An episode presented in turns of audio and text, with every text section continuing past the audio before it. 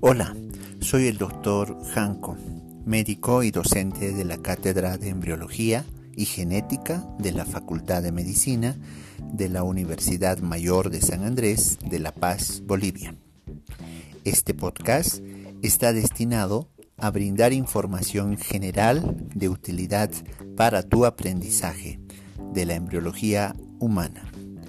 Hablaremos en esta oportunidad sobre la fisiología del aparato reproductor femenino. Para hablar de este tema debemos inicialmente hablar de los ciclos sexuales, del eje hipotálamo hipófiso ovárico y del ciclo ovárico y el ciclo uterino. El ciclo sexual. El ciclo sexual tiene un objetivo, cuál es la maduración y la liberación de un ovocito maduro. Y la manifestación visible de este ciclo sexual en una mujer va a ser la menstruación, que ocurre cada 28 días y se cuenta como primer día del ciclo sexual al primer día de la menstruación. Hablando ya del eje hipotálamo hipófiso ovárico, el eje hipotálamo hipófiso ovárico tiene fundamentalmente la función de ir em, estimulando a una serie de hormonas por un proceso de retroalimentación negativa. Es así que la hipófisis va a liberar las gonadotrofinas y estas gonadotrofinas a su vez van a estimular a su liberación a la hormona folículo estimulante y a la hormona luteinizante. La hormona folículo estimulante y la hormona luteinizante van a actuar sobre los ovarios promoviendo el ciclo ovárico y va a liberar hormonas y estas hormonas van a ser los estrógenos y la progesterona. Es así que este eje hipotálamo hipófiso ovárico va a estimular de forma ascendente tanto al hipotálamo, a la hipófisis y al ovario. Hablando ya del ciclo ovárico, el ciclo ovárico se divide en tres fases, una fase folicular, una fase de la ovulación y una fase lútea. La fase folicular fundamentalmente corresponde a la fase de la maduración de los folículos, estos folículos que van a ser desde los folículos primordiales, primarios, secundarios, terciarios. Estos, eh, esta, en esta fase folicular se estimula a todos estos folículos para que em, empiecen su, secreción y su desarrollo y su madurez. Al mismo tiempo ah, debemos mencionar que va a haber una hormona, la folículo estimulante, la que va a estimular a todos los folículos a nivel de todas sus capas. Después la hormona luteinizante va a estimular a los folículos para que liberen eh, mayor cantidad de estrógenos y el folículo vesicular para que reinicie su división meiótica. La ovulación, eh, en la ovulación va fundamentalmente aparece unas dilataciones, un estigma, refiere a la literatura médica, y es una parte, una parte edematizada, hinchada del ovario, donde por ahí se produce la ovulación.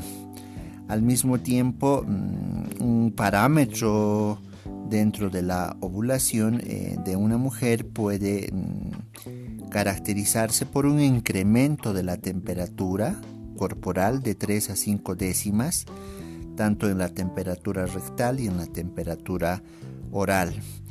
Em, el cambio de la temperatura o el aumento de la temperatura se debe fundamentalmente al aumento de la progesterona.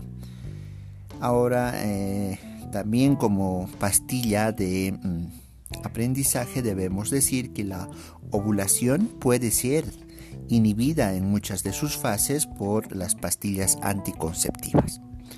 Luego hablamos de la fase lútea. La fase lútea fundamentalmente se caracteriza porque la hormona luteinizante va a obtener una participación muy activa eh, donde el folículo ovárico roto se convierte en cuerpo amarillo. A eso se llama el cuerpo lúteo. Y este cuerpo lúteo es una glándula endocrina o se constituye como una glándula endocrina, transitoria. Pues eh, si no existe el embarazo, este cuerpo lúteo va a degenerar de 10 a 12 días después de la ovulación y luego se va a transformar en un cuerpo albicans. Hablando ya del ciclo uterino, el ciclo uterino a su vez se divide también en fases, una fase menstrual, una fase proliferativa, una fase secretora y una fase isquémica.